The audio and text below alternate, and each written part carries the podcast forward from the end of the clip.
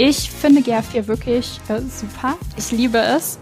Ähm, ich finde mit dem, also einfach das ganze, das Datenmodell und so, kann mir gar nicht mehr vorstellen, wie man mit Universal Analytics arbeiten konnte. Also ernsthaft, ähm, weil es einfach viel, viel mehr Möglichkeiten bietet und es gab so viele unlogische Dinge in Universal, wo man sich gefragt hat, so, hä, also, hä, hm. das macht halt irgendwie keinen Sinn. Warum ist das eigentlich so?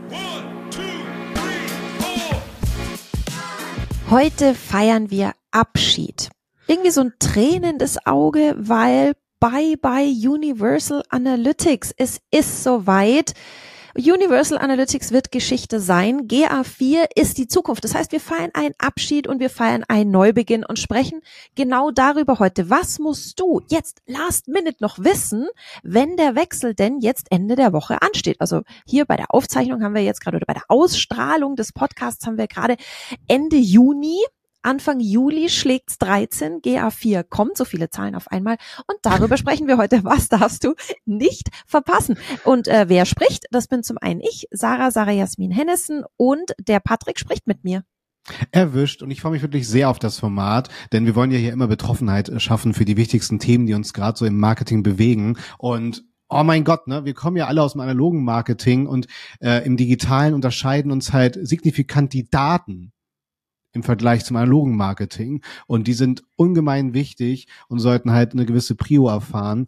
Und Sarah, ich unterstelle dir mal, dass ich in ein paar Nebensätzen bei dir gerade rausgehört habe, dass noch nicht alle Unternehmen dem nachgekommen sind. Ähm, und dementsprechend müssen wir uns dringend die analytische Frage stellen, wie sind wir dort aufgesetzt? Und letztendlich brauchen wir dort eine tatsächliche Expertin, die tagtäglich sich mit diesen Themen beschäftigt. Und sie selber versteht sich als Consultant rund um das Thema Analytics, hat ihr eigenes Unternehmen aufgebaut und wird uns jetzt hier auch entsprechend dazu abholen und aufschlauen. Fantastisch und viel zu späte Premiere für dich hier, liebe Maria Lena. Äh, wir dürfen dich jetzt auch Maria nennen natürlich. Maria Lena Matisek ist das erste Mal bei uns. Herzlich willkommen. Für die, die dich frecherweise noch nicht kennen, stelle ich super gerne mal vor. Wer bist du, was machst du und warum liebst du, was du tust? Super gerne. Vielen lieben Dank für die Einladung. Ich freue mich sehr dabei zu sein heute. Ähm, du hast das meiste schon vorweggenommen. äh, ich bin Maria-Lena Matysik. Ich bin Analytics Consultant seit mittlerweile acht Jahren jetzt und habe die Analytics Freaks gegründet.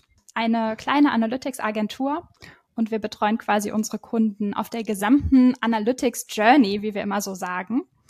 Ähm, genau, überall, wo es hängt und drückt und Mehrwert zu generieren gibt äh, mit Daten im Marketing. Und weil du sagst, wo es hängt, wo es drückt, und ich glaube, das Thema, das wir heute haben, war wahrscheinlich für, für viele so, so ein bisschen Schreck. Wie hast du das so aufgenommen, als es äh, bei deinen Kunden vor allem, als es hieß, Universal Analytics geht dem Ende zu, was ja im Prinzip so der Startpunkt des unseres heutigen Talks auch war. So, was hieß, wir verabschieden uns von Universal. Was waren so die größten Ängste, Hürden? Wie war für dich so, ich glaube, es ist jetzt zwei Jahre her, die Ankündigung. Wie waren jetzt die letzten zwei Jahre für dich und deine Kunden? Mhm. Ähm, ja, das, also das ist auf jeden Fall ein sehr gutes äh, Stichwort mit den äh, Hürden und Problemen. Ich glaube, ähm, ich persönlich muss so ein bisschen aus oder kann so ein bisschen aus zwei Perspektiven sprechen. Auf der einen Seite habe ich natürlich persönlich diese Umstellung irgendwie durchlaufen quasi und wahrgenommen. Aber da ich mich, äh, wie ihr schon festgestellt habt, quasi den ganzen Tag mit nichts anderem beschäftige, ähm, ja, habe ich ne, also das Ganze wahrscheinlich ein Stückchen eher durchlaufen und alle Pain Points und Probleme und mh, hm, verlorene Nerven äh, quasi ein bisschen zeitiger durchlebt als die meisten anderen. Ähm, Genau, aber im Endeffekt bin ich persönlich durch diesen Weg gegangen, wie meine Kunden dann äh, später auch. Und ich muss tatsächlich sagen, ähm, alles ging ein bisschen langsamer, als ich das erwartet habe. Natürlich, ne? ich bin so ein bisschen Insider in dem Ganzen, ähm, was natürlich viele andere Marketer nicht sind und auch nicht sein müssen. Das ist ja nicht deren Hauptjob. Ähm, genau, aber die größten, hm, ich glaube, es gab so ein bisschen zwei Hürden. Die eine Hürde ähm, war ist wahrscheinlich die Hürde wie bei vielen Tools. Also einfach so eine Umstellung von einem Tool auf ein anderes, wenn es wirklich signifikant anders ist, ist einfach ätzend, es ist anstrengend, man muss sich umgewöhnen, man weiß mhm. erstmal nicht, wie es funktioniert, man sucht sich dumm und dusselig, bis man irgendwas gefunden hat. Das ist aber natürlich ganz normal, das ist ja immer so. aber trotzdem verursacht das Aufwand und Nerven und natürlich auch bei meinen Kunden oder bei unseren Kunden. Mhm. Ähm, und der zweite Punkt war, weswegen wahrscheinlich diese, ähm, ja, diese Phase relativ lang war, war, dass natürlich ähm, GA4 nicht einfach so da war und alles hat funktioniert und man musste nur noch lernen, wie es damit, äh, wie man damit arbeiten kann, sondern das hat sich ja wie viele andere Tools, aber das vielleicht ganz besonders, erst sehr langsam entwickelt und in dem Moment, wo Google gesagt hat, hey, hier, wir stellen um und alle gesagt haben so, okay, hä, jetzt wird hier was umgestellt und mhm. ähm, die Daten, also Google hat ja dann auch schon vor über einem Jahr angekündigt, ja, okay, die Daten, es wird komplett abgestellt, es gibt gar nichts mehr hinterher. Dann haben natürlich viele erstmal so einen Schreck bekommen und sich gedacht so, hä, sorry, aber das Tool ist doch noch gar nicht fertig, wie könnt ihr das jetzt einfach abstellen?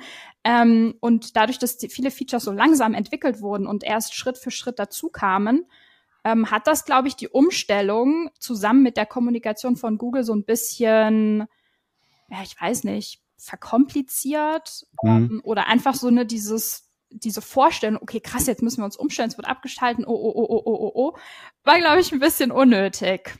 Ja. Ja, verstanden. Ist natürlich aber auch die Ursache geschuldet, dass wir tatsächlich äh, von einer Umstellung sprechen müssen, denn ich glaube, die Erwartungshaltung da draußen, viele sind ja nicht so operativ drin, sondern ziehen sich ihre Daten, haben Reports erstellt und wenn sie dann hören, es gibt dann bald GA4, äh, denke ich mal, dass einfach die Erwartungshaltung war, ja, okay, dann bin ich wohl gerade auf GA3 und drücke auf Aktualisieren so wie ich es dann halt auch bei meinem Content Management System tue. Natürlich habe ich dann da immer so ein paar Extensions, die angepasst werden müssen mit jedem System Update. Aber ja. hier ist es ja wirklich ein kompletter technischer Wechsel. Da ähm, hatten Sarah und ich auch schon immer wieder Gespräche, zum Beispiel mit unserem Geschäftsführer von 120 Watt, dem Alexander Holl, der einmal nochmal klar gemacht hat, erklärt hat, warum ist es auch so eine krasse technische Umstellung, ne? Mhm. Und warum finden wir auch einige Daten mittlerweile anders dort aufbereitet oder halt gar nicht mehr und sie wurden halt einfach anders benannt zum Beispiel. Oder es gibt einen ganz neuen Wert wie das Engagement zum Beispiel, was man für sich einmal bewerten muss. Ich glaube, das ist so die Hauptursache dieser großen Verunsicherung tatsächlich. Ähm, hast du denn da ein gesundes Vorgehen für uns, weil Sarah liebt einen roten Faden. und wir sind jetzt Unternehmen, haben uns heute eingeloggt, sehen den Countdown, der mittlerweile ja eingeblendet wird. Das finde ich auch super dramatisch. Sehr, sehr gut. Absolut. Ähm, was, was habt ihr da so eine Art, genau, du hast ja gesagt, erstmal durchatmen. Mhm. Was sollte man jetzt so nach und nach angehen? Mhm. Also ähm, das Wichtigste wäre natürlich oder ist natürlich, dass ähm, quasi bis zum 1.7., wo keine Universal Analytics Daten mehr einlaufen werden, das Setup quasi steht in GA4. Und ähm, also wir sind einmal so vorgegangen, dass wir halt einmal geschaut haben, okay, was ist ähm, sozusagen aktuell in Universal Analytics aufgesetzt? Um, und zu gucken, okay, wie können wir das, was wir in Universal Analytics haben, in GA4 ähm, umsetzen, übertragen? Und, dann, und da muss man tatsächlich beachten, dass man nicht einfach nur sagen kann, ach ja, guck mal, das tracken wir hier, oh, das tracken wir jetzt genau. weiter. Man muss sich halt wirklich immer die Frage stellen, okay, was wollen wir damit erreichen? Also was wollen wir eigentlich analysieren? Welche Fragen wollen wir mit Hilfe der Daten am Ende beantworten? Und was ist dann der beste Weg, in GA4 das Ganze umzusetzen? Finde ich spannend und auch äh, ist ja praktisch wie so ein Relaunch bei einer Webseite. Das heißt, wir wollen jetzt eh umstellen, was nehmen wir mit und was nehmen wir genau. nicht mit. Weil das hatten wir ja auch schon als Thema, dass auch sehr die Leute sehr stolz sind auf ihre ganzen Daten, die sie erheben, aber die wenigsten zahlen tatsächlich auf das eigentliche Unternehmensziel zum Beispiel ein. Das heißt, hier erster Schritt, überhaupt erstmal überlegen, welche Metriken sollen erfüllt werden und welche Kennzahlen tragen dazu bei, in der Erfolgsmessung zu gehen. Ja, guter Punkt. Also auch dieses, was du meintest oder was ja. du so angedeutet hast, eine Chance aufzuräumen. Mhm. Ähm, wie ist es denn, Maria-Lena? Gibt es so ein paar Dinge, die immer wieder im Universal auftauchen, wo de deine Kunden sagen, hey, da haben wir das so und so getrackt, was weiß ich, jetzt irgendwelche mhm. ähm, individuellen Berichte, wo du dann immer leider sagen musst, gibt's leider so in GA4 definitiv nicht mehr, aber Alternative sieht folgendermaßen aus. Also was sind so Dinge, wo der Trennungsschmerz uns ganz besonders schwer trifft, weil es einfach keinen Ersatz auch nicht oder nicht den genau gleichen Ersatz mehr gibt? Ja, also ich glaube, so, so also es ist tatsächlich wie so eine Art Überthema. Ja. Mehrere Sachen, mehrere, also ne, ich denke an eins und denke, ah, mir fällen noch drei andere ein. ähm, also das erste, was mir einfällt, ist, was wahrscheinlich viele als erstes auch sehen, dadurch, dass die Oberfläche anders aussieht und man nicht mehr nur äh, sozusagen, also zum Beispiel Datenansichten oder Views hat, gibt's heute nicht mehr, dass ähm, Reports anders strukturiert sind, ähm, dass man eine Reporting Library hat, die sich selber strukturieren kann, anpassen kann, dass man Explorations hat. Also so dieses gesamte, wie arbeite ich in GA4 mit Daten, wie ist das Ganze strukturiert, dass das einfach so anders ist, da muss man sich auf jeden Fall umgewöhnen. Das ist wahrscheinlich neben dem inhaltlichen, also neben dem Datenmodell, sicher der groß, größte Punkt, dass man sich überlegen muss, okay, Vorher hatten wir, also unser Setup war nach zum Beispiel Ländern strukturiert. Wir hatten für jedes Land eine Datenansicht. Für jede Datenansicht hatte ein Team Zugriff oder sowas in die Richtung, dass man sich halt mhm. muss, okay, das gibt's nicht mehr. Wie strukturieren wir das jetzt, dass alle trotzdem noch ihre Daten sehen? Genau, ich glaube, das ist so mit der, der eine große Punkt und der zweite halt klar, das Datenmodell, also dass die Daten jetzt komplett anders strukturiert sind. Ähm, dass man andere Möglichkeiten hat, dass man auch vorher dieses Event Action Category und Label für das ganze Event Tracking Universal Analytics jetzt nicht mehr hat, sondern dass es umstrukturiert werden musste beim Setup. Also ich glaube, das sind so die zwei größten Punkte. Gibt es denn dort irgendwie eine Oberfläche, die mich an die Hand nimmt? Also wie, wie hast du das denn für dich in einem Prozess etabliert, dass du dich morgens einloggst und äh, verstanden hast, okay, diese, diese Daten, die ich erhoben habe, finde ich jetzt in GR4 dort wie folgt aufbereitet. Wie funktioniert das bei dir? Mhm. Also du meinst, wie, wie man sozusagen von der Arbeit in Universal zur Arbeit in GR4 kommt? Ja, genau. Und wie du das für dich herausgefunden hast, dann diese richtigen Fragen zu stellen und auch diese Daten dann zu finden, wie sie in GR4 dann für dich aufbereitet sind. Ja. Also ich persönlich bin immer eine sehr, sehr, sehr große Freundin von quasi äh, Learning by Doing. Und ich sage auch meinen Kunden immer, fangt einfach mal an und nehmt, nehmt euch eine Fragestellung oder ein Report aus Universal und versucht den in GA4 abzubilden oder die Frage zu beantworten. Und das ist am Anfang natürlich so ein bisschen ja, rumgeklicke und man sucht hier, man sucht da. Man muss ab und zu nochmal nachlesen, wie vielleicht die neue Metrik definiert ist und wie, was das jetzt genau heißt, wenn da irgendwie Engaged Session oder so steht. Ähm, und klar, man kann auf jeden Fall auch von anderen lernen, dass man sagt so, hey, wie hast du denn das gemacht? Und mhm. davon sich was abgucken quasi. Aber ich glaube, dieses sozusagen Durchkämpfen durch die, durch die Oberfläche ist ultra lehrreich, weil man dann halt okay. halt weiß, okay, jetzt habe ich, okay, ne? Also so Schritt für Schritt und seine eigenen Fragen beantworten. Mhm. Ich meine, letztendlich äh, hören wir auch von den Datenexpertinnen da draußen immer wieder, wenn sie sich morgens einwählen äh, in die Übersicht und sich tiefer klicken, finden sie wieder neue Funktionen. Das heißt, dieser Prozess hört ja auch tatsächlich nicht auf. Ähm, aber bezüglich der Engaged Session zum Beispiel, die du gerade genannt hast, ähm, und ich muss herausfinden, was steht hinter diesem Wert. Mhm. Ist denn dort ein kleines Fragezeichen, so eine Art Glossar, was mir dann GA4 vorgibt, oder wie finde ich das heraus? Ähm, also es gibt diese Fragezeichen, die gab es ja in Universal Analytics auch. Ähm, mhm. Allerdings bin, also ich persönlich empfehle immer allen den Dimensions and Metrics Explorer äh, sozusagen zu bookmarken. Also es ist ja quasi wie eine, also eine Seite von Google, eine Dokumentation, mhm. man einfach eingibt, ähm, sozusagen den Name der Metrik oder Dimension und steht da die genaue Definition. Ähm, ich, ich liebe den. Ich lese selber immer mal wieder Zeugs nach weil ich weiß halt auch nicht alles. Und ja. in, in allen meinen Workshops sage ich den Leuten immer, okay, hier, lese es nach, weil äh, es ist immer besser zu wissen, wo man es nachlesen kann, weil man eh nicht alles wissen kann am Ende. Findet Kommt ihr auch natürlich in unseren Show Notes. Genau. Obligatorische Show Notes Hinweis. genau. Sehr, sehr gut. Genau. Ähm, wie ist es denn für dich, Maria-Lena? Bist du happy mit GA4, so ganz persönlich? Wie, wie, wie weit entwickelt ist es denn jetzt? Ist es so weit, dass du sagst, nee, wir können jetzt wirklich wechseln? Also wir können jetzt springen und wir landen sicher? Oder wenn man dich jetzt persönlich fragt, würde sagen, na, es ist schon noch so ein bisschen so ein Sprung ins Ungewisse. Wie, wie sattelfest ist GA4 jetzt? Ähm, also, ich finde GA4 wirklich äh, super. Ich liebe es. Ähm, ich finde mit dem, also einfach das ganze, das Datenmodell und so, kann mir gar nicht mehr vorstellen, wie man mit Universal Analytics arbeiten konnte. Also ernsthaft. ähm, weil es einfach viel, viel mehr Möglichkeiten bietet und es gab so viele unlogische Dinge in Universal, wo man sich gefragt hat, so, hä, also, hä, mhm. das macht halt irgendwie keinen Sinn, warum ist das eigentlich so? Und das war halt so, weil es historisch gewachsen ist. Und da finde ich ähm, GA4 super. Und man kann auf jeden Fall umsteigen. Aber, ganz kleines Aber, ganz kleines Aber, ähm, oder vielleicht zwei sogar. Erstens, es kommt auf jeden Fall darauf an, wie man sein Setup gestaltet hat.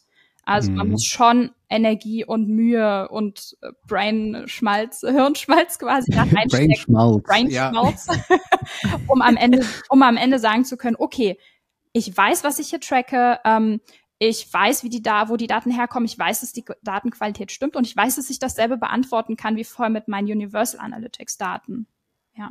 Und es gibt tatsächlich immer noch ein paar kleine Bugs oder Auffälligkeiten, wo man sich fragt, hä, warum hatte ich gestern plötzlich 100% Direct Traffic und dann mhm. einen Tag später rein und es ist sozusagen korrekt. Also solche Sachen, mhm. da gibt's schon immer mal wieder, wo man ja was bisschen ärgert.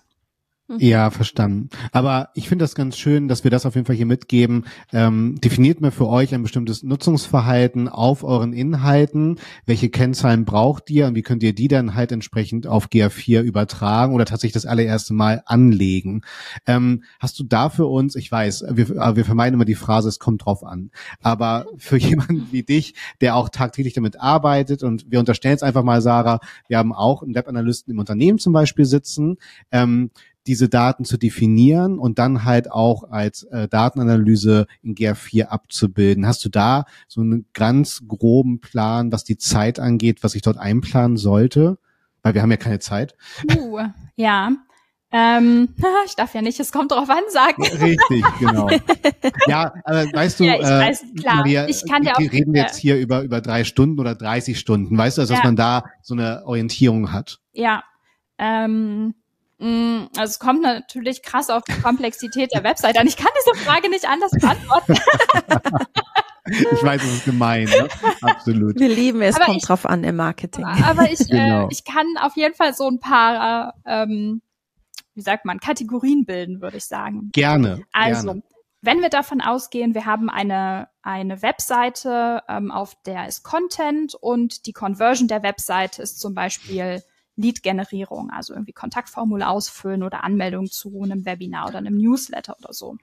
Dann ja. würde ich sagen, kann man ein, kann man das GA4 Setup innerhalb von ein, zwei Stunden machen. Und okay. man ist also sozusagen mit dem Setup ähm, fertig. Man nimmt die wichtigsten drei, vier so Konfigurationen vor. Punkt. So, das ist gar kein Problem. Ja. Super. Ja, damit hast du es auch bestanden. Also Alles wie gesagt, klar. weil mir ist es nur wichtig, dass, dass man einfach ein Gefühl dafür kriegt, ne? Ja. was das dann halt bedeutet. Mhm. Und vor allem aber auch eine faire Einschätzung, weil letztendlich äh, ist ja auch mal die Frage, es ist ja einfach eine komplett neue Umgebung. Du hast äh, ja wirklich auch, ne, seit acht Jahren bist du in dem Geschäft drin. Das ist für dich ja genauso eine Umstellung. Deswegen finde ich das äh, super cool, mit dieser Transparenz dann arbeiten zu können, was diese Zeiteinschätzung angeht. Ja, ja. Ich würde, mich würde noch interessieren, was ist denn so, was sind so die anderen Kategorien? Wenn wir jetzt zum Beispiel, wir hatten ja das ähm, Enhanced E-Commerce in Universal, wo es dann schon ein bisschen mhm. tiefer reingeht. Was ist, wenn ich so ein doch größeres Konstrukt in Universal hatte? Wie, wie sieht das in, dann die Umstellung aus? Mhm. Also es kommt ein bisschen drauf an, ähm, ob man quasi mit einem Shop, also mit einem Shop-System zum Beispiel arbeitet, sagen wir mal WooCommerce oder Shopify oder so, die schon sehr viel von sich aus anbieten. Also dass die ganzen Informationen bezüglich Produkt und so weiter zum Beispiel in der Data Layer gepusht werden.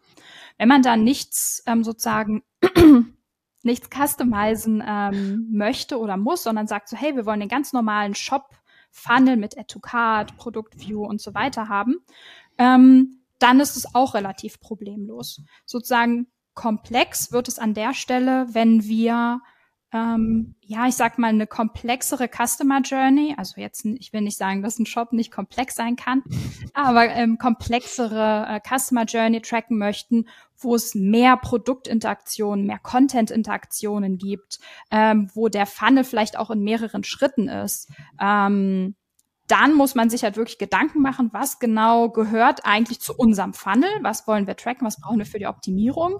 Mhm. Und dann muss man gegebenenfalls halt auch mit ähm, seiner IT oder seiner Entwicklerin, Entwickler sprechen, damit ähm, halt Anpassungen an der Webseite vorgenommen werden können. Und dann wird es natürlich auch ein bisschen lang, langwieriger. Mhm. Ja. Ähm, ganz kurz eine Frage noch zu den Data Layer Pushes. Haben sich die verändert? Also kann ich die bestehenden einfach quasi dann in, mit GA4 auch abholen oder muss man auch da nochmal ran an die ganzen Pushes? Und einmal ans Glossar bitte denken, einmal kurz erklären. Alles klar.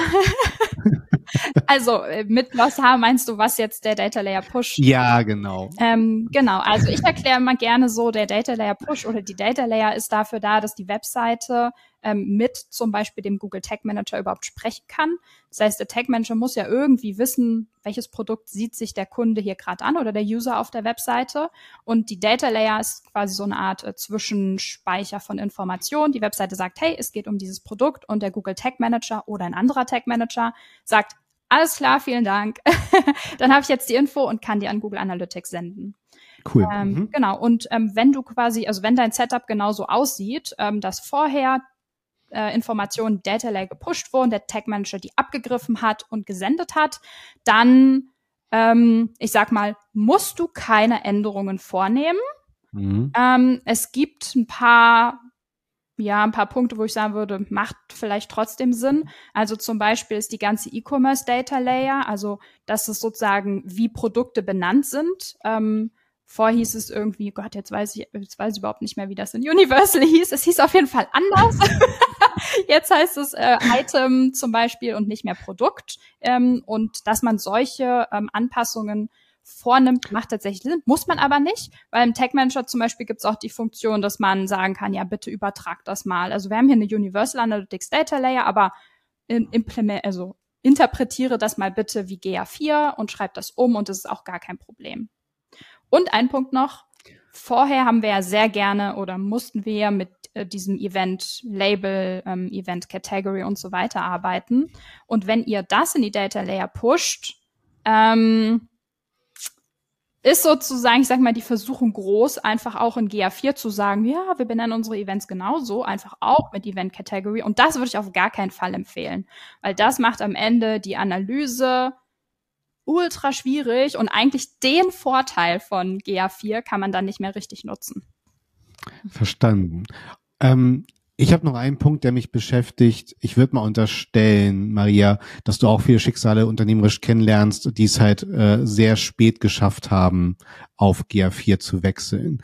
Was da ja immer als Hauptargument im Raum schwingt oder bis heute schwingt, ja, dann geht halt viel von deinen vergleichbaren Daten flöten. Also wir sprechen ja in der Webanalyse auch immer, wir können nicht sagen, was ist jetzt eine gute Conversion Rate, sondern wir können immer zum Beispiel eine Vorjahreswert in den Vergleich nehmen, haben uns verbessert, verschlechtert. Ne? Natürlich jetzt extrem erschwert, ne? wir haben das Consent Management, wir hatten die Pandemie, die natürlich das ganze Nutzungszeiten stark verfälscht hat. Ähm, wie groß ist denn jetzt tatsächlich der Schmerz, wenn ich jetzt halt sehr spät gewechselt habe und eben nicht diesen Vorjahresvergleich mehr durchführen kann? Kann ich das kompensieren oder hast du ein paar Argumente, die mich da beruhigen können? Mhm. Ähm, also ehrlicherweise, ich correct me if I'm wrong, ja, vielleicht habt ihr andere Informationen, aber ich würde mal schätzen, das haben vielleicht, ich weiß nicht, fünf Prozent der Unternehmen. Mhm. also super, super, super wenige. Ähm, auch so ein bisschen einfach aus dem Grund, weil, also man hätte ja mit der Umstellung, keine Ahnung, vor anderthalb Jahren oder so anfangen müssen. Ja, richtig. Und da, also da war GA4 ja noch gar nicht so wie jetzt. Das heißt, es wäre tatsächlich auch faktisch schwierig gewesen, das so umzustellen, dass man vor einem Jahr schon 100 Prozent datenqualitativ reine Daten irgendwie hätte. Also ich glaube, das hat hat kaum jemand so. Das heißt, ja, wir müssen alle irgendwie damit leben, dass wir die Daten jetzt nicht 100 Prozent vergleichen können. Mm, also gleicher Markt für alle gerade, ne? Also alle haben gerade dieselben Schwierigkeiten und Probleme, äh, mit denen sie halt dann gerade arbeiten. Ja, aber sehe ich mhm. auch gar nicht jetzt so dramatisch, würde ich sagen. Ja. Verstanden. Also lieber dann jetzt aufsetzen und frische Daten für eine bessere Vergleichbarkeit innerhalb GA4 zu sammeln. Ja. Das ja. ist gerade ein wichtiges Stichwort, so jetzt aufsetzen. Ähm, ja. Wir gehen jetzt, wir gehen jetzt mal davon aus, wir haben jetzt in den letzten zwei Jahren schon mitgekriegt, dass wir uns mal eine GA4-Property oder also ein, ein, ein, GA4, ein GA4 erstellt haben. Soweit sind wir jetzt. Aber wir hatten sehr viel anderes zu tun. Wir haben irgendwie nicht wirklich was konfiguriert. Und jetzt haben wir noch nicht mal eine Woche Zeit, um irgendwie noch was rüber zu retten. Macht das Sinn? Brauche ich noch was rüber retten? Muss ich jetzt alle Termine für den Rest der Woche absagen und mich nur noch um GA4 kümmern, bevor mir Universal die Lichter ausschaltet? Was ist so jetzt absolutes Muss, was jetzt noch sein muss bis Ende der Woche, wo du sagst, danach ist, ist aus? Oder sagst du, nee, danach ist nicht aus, sondern wie ist so der, der, der letzte, die, die letzten Schritte jetzt, bevor die Lichter ausgehen bei Universal? Ja. Also erstmal ist natürlich Webanalyse ganz grundsätzlich meiner Meinung nach immer Work in Progress. Man ist nie fertig und man sagt ja nie, okay, heute habe ich alle Daten, die ich für immer tracken möchte, sozusagen. Das Business entwickelt sich, das Produkt entwickelt sich, die Daten und das Setup wird sich weit oder sollte sich weiterentwickeln. Genau. Um, aber ansonsten würde ich so zwei Sachen tatsächlich auf jeden Fall machen bevor dem ersten siebten. Und zwar einmal ganz grundsätzlich die Implementierung checken. Also wird nichts doppelt getrackt? Ist der Code wirklich nur einmal auf allen Seiten eingebunden und funktioniert es mit dem Cookie-Consent zusammen? Tip-top sozusagen fürs Page-View-Tracking. Okay, so, das erste. Und das zweite ist die wichtigste Conversion. Checken, dass die richtig getrackt wird. Das kann natürlich der Kauf sein, das kann aber natürlich auch bei LeadGen ähm, sozusagen der Sign-up von, von zu X quasi sein. Genau, weil am Ende ist es das, was wir brauchen. Wir brauchen das Basis-Tracking, also das Page-View-Tracking und wir brauchen die wichtigste Conversion. Oder halt die Conversion, wo ihr sagt, ähm, okay, darauf optimieren wir alles oder darauf laufen Kampagnen, das gucken wir uns immer an. Ja. Ähm, apropos Kampagnen, wie gut ist denn die Integration zum Beispiel von Google Ads schon oder der Search Konsole, also all das, was sich ja miteinander verbinden kann, wie gut ist das schon? Und sieht's noch so aus, dass ich es wiedererkenne oder ist auch hier alles neu, alles anders? Nee, da gibt's, also das funktioniert und es funktioniert wie vorher. Also da gibt's wirklich gar keinen gar kein Stirnrunzeln und keine Sorgen, die man sich machen muss. das ist doch schon mal was. Ähm, was suche ich denn vergebens? Mm. Wo sind die Dinge, die ich vergebens suche? Vielleicht, weil sich das System einfach komplett geändert hat. Wenn man mhm. sagt, ja, wird auch nicht mehr kommen. Oder mhm. wenn man sagt, hm, wir vermuten, das kommt noch, ist aber noch nicht da. Das ist eine sehr gute Frage. Ähm, was natürlich sehr, sehr lange vermisst wurde, waren die Custom Channel Groupings. Aber die gibt es ja jetzt seit, ich weiß nicht, zwei Monaten oder so. Also noch nicht so lange. Und die allerwenigsten, mit denen ich so spreche, haben das schon voll implementiert. Aber das haben, wurde sehr lange vermisst, zu Recht, und es gibt's jetzt, was sehr cool ist. So, das ist das Erste, was mir, eingef was mir so spontan eingefallen ist. Ähm, ja, lass mich noch mal kurz nachdenken. Nee, also mir fallen noch so zwei, drei Sachen ein, die ich sehr lange vermisst habe, die es jetzt aber auch seit kurzem gibt.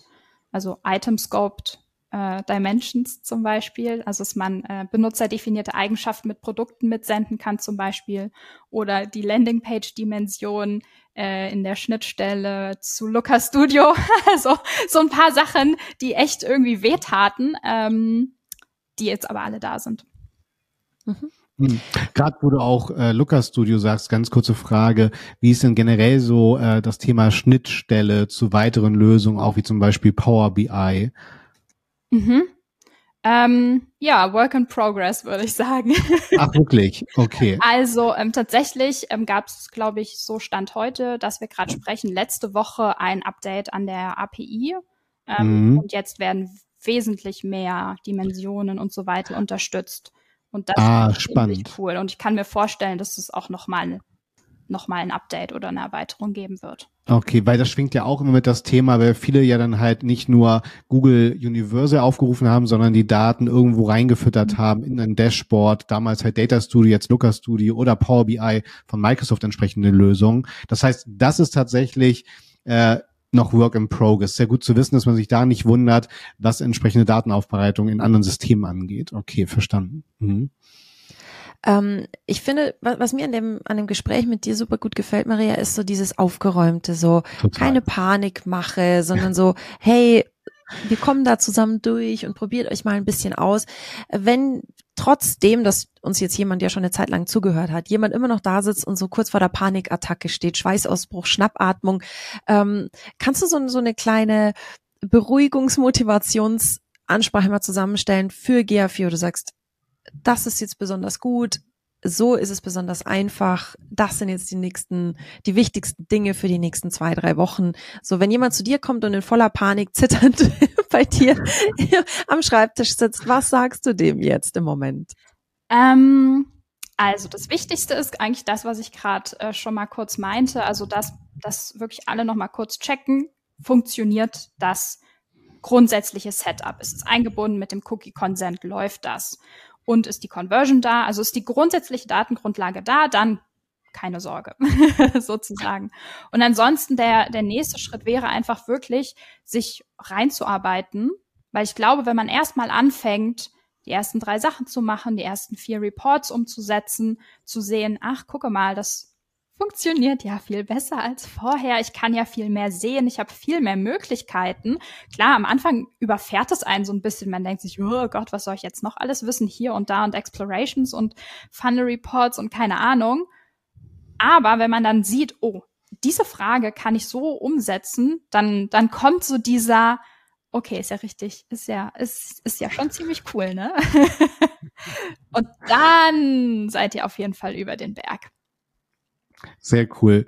Was ich noch empfehlen kann, es gibt äh, einen Dummy-Account, wenn man das so nennen darf, vom Google Merch Shop.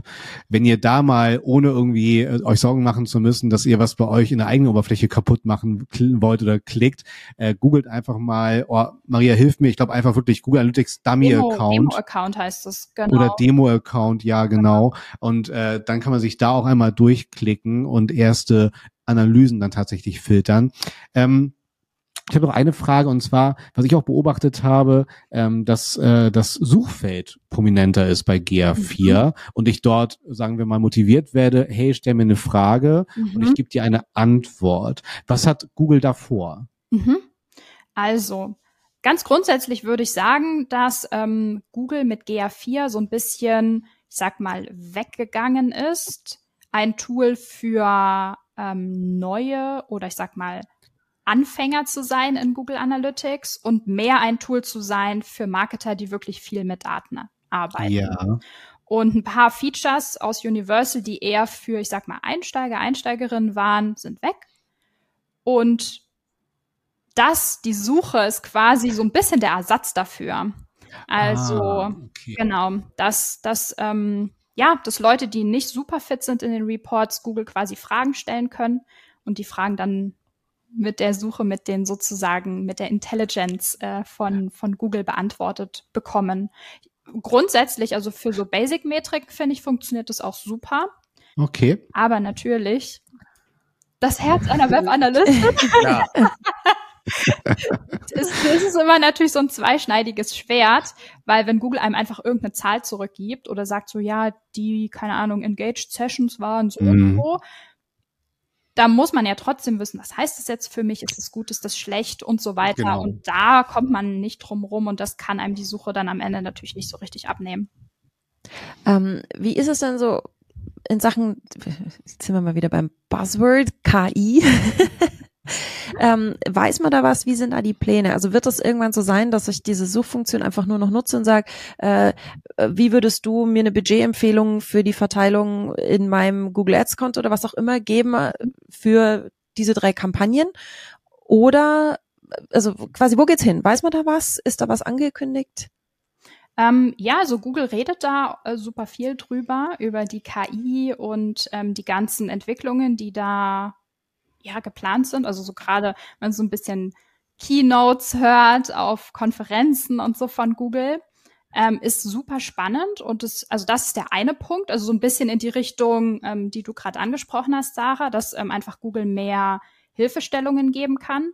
Der, ja, der andere Punkt, mich, mich gerade gefragt, okay, wie gehe ich weiter? Der andere Punkt ähm, wäre, ähm, dass Google natürlich versucht, Daten, die durch Consent oder nicht gegebenen Consent quasi verloren gehen, also nicht getrackt werden, irgendwie aufzufüllen. Also zu sagen, okay, ich auf Basis der Daten, die wir haben, vermuten wir, dass dir irgendwie zehn Conversions durch ähm, sozusagen die Tracking-Lücke, durch den Consent zum Beispiel verloren gegangen sind und das aufzufüllen. Auf der einen Seite finde ich das ziemlich smart. Ich meine, wer, wenn nicht Google, kann das machen sozusagen mit der, mit der Datenbasis, die sie haben. Andererseits denke ich, man muss es auf jeden Fall immer ein bisschen auch kritisch sehen. Ähm, also kritisch sehen beziehungsweise hinterfragen, weil im Endeffekt, äh, wenn man Google diese Frage stellt, wo soll ich mein Budget investieren, liegt die Vermutung nahe, dass Google sagen wird, ja, mach das auf jeden Fall in Google Ads. So. Seltsam, ja. Und auch ähm, gerade so dieses ganze Thema Data-Driven Attribution. Ja, ich, also ich benutze das oft. Unsere Kunden benutzen das natürlich auch. Aber ich glaube, man sollte nicht vergessen, dass es, dass man im Endeffekt da auch sehr viel Kontrolle Google überlässt, wenn man das unhinterfragt übernimmt weil man durch in diese Systeme am Ende halt, Google lässt uns da nicht reinschauen. Und deswegen würde ich auf jeden Fall auch immer sagen, guckt euch beide Seiten an. Guckt euch an, was Google euch empfiehlt auf Basis von KI und was Google euch da sagt. Aber bildet euch auch eure eigene Meinung. Es ist eigentlich schon ein sehr, sehr gutes Schlusswort, aber äh, so lassen wir ich natürlich hier nicht davon. Erstmal von, von meiner Seite aus, Maria, fantastisch für die, und Sarah, es so schön gesagt, sehr ruhigen, aufgeräumten Einblicke, was uns jetzt mit GA4 erwartet und wie wir das als Impuls sehen sollten. Wirklich nochmal sich zu reduzieren, zu fokussieren, was wollen wir eigentlich mit unserem Marketing analog, digital erreichen, was brauchen wir dafür für Kennzahlen? Und wie können wir die dann entsprechend in GA4 aufbereiten? Und nicht ganz so den Daten in Universal hinterher trauern, sondern das einfach so als Neustart sehen. Das finde ich sehr aufgeräumt. Und dann noch ein bisschen Geduld, äh, was die APIs angeht, Richtung euren Dashboards dann zum zum Beispiel. Also von daher, Maria, ganz, ganz lieben Dank. Und äh, wir gucken natürlich auch gespannt hier in die Show Notes mit den Verweisen, die du aufgezählt hast. Und von daher, Sarah wird jetzt für dich zur Info, das ist jetzt zum ersten Mal hier, auch nochmal abschließende Worte finden und auffordern, natürlich hier zum Liken, empfehlen und bewerten. Und du kannst dir aber bis dahin schon gerne mal so deine abschließenden Worte zurechtlegen, mit denen du dann hier dieses Format offiziell dann beendest. Von daher ganz lieben Dank von meiner Seite aus. Ja, und der Patrick hat schon so ein bisschen angekündigt, ihr könnt uns auf allen gängigen Podcast-Portalen folgen oder auch bei YouTube und wir freuen uns natürlich unfassbar über eine Fünf-Sterne-Bewertung ähm, für unsere Episode heute, für unseren Podcast ganz generell. Das macht uns happy, wenn du uns happy machen möchtest. Wenn ähm, das nicht der Fall ist, dann tut's mir sehr leid, dann hoffe ich, dass du wenigstens du hier happy heute rausgehst. mit der schönen Information, was ich einfach super fand, war so ein bisschen diese Ruhe reinzubringen, zu sagen, hey, ja. schau, dass dein Cookie-Consent, dass so ganz grundsätzlich das Tracking richtig implementiert ist, schau, dass deine Conversion da ist und dann atme durch, starte entspannt in den Juli und widme dich vielleicht so in den nächsten Wochen den Ideen, die du mit GA4 umsetzen möchtest. Denn wenn so ganz grundsätzlich die Daten stimmen, dann können wir uns von da weg reinarbeiten in dieses, wie Maria gesagt hat, wirklich tolle Tool. Deswegen äh, vielen, vielen Dank, liebe Maria. Ich schicke die ZuhörerInnen jetzt zu dir. ähm, ich würde sagen, ähm, arbeitet euch auf jeden Fall in GA4 ein und macht gerne langsam Schritt für Schritt, startet mit den wichtigsten Sachen, entwickelt euer Setup auf jeden Fall weiter, um immer mehr, immer tiefer eure Fragen auch beantworten zu können. Und Erfreut euch der vielen Funktionalitäten und Möglichkeiten, die ihr jetzt habt und die ihr vorher nicht hattet. Sagt Maria beim 121 Stunden Talk.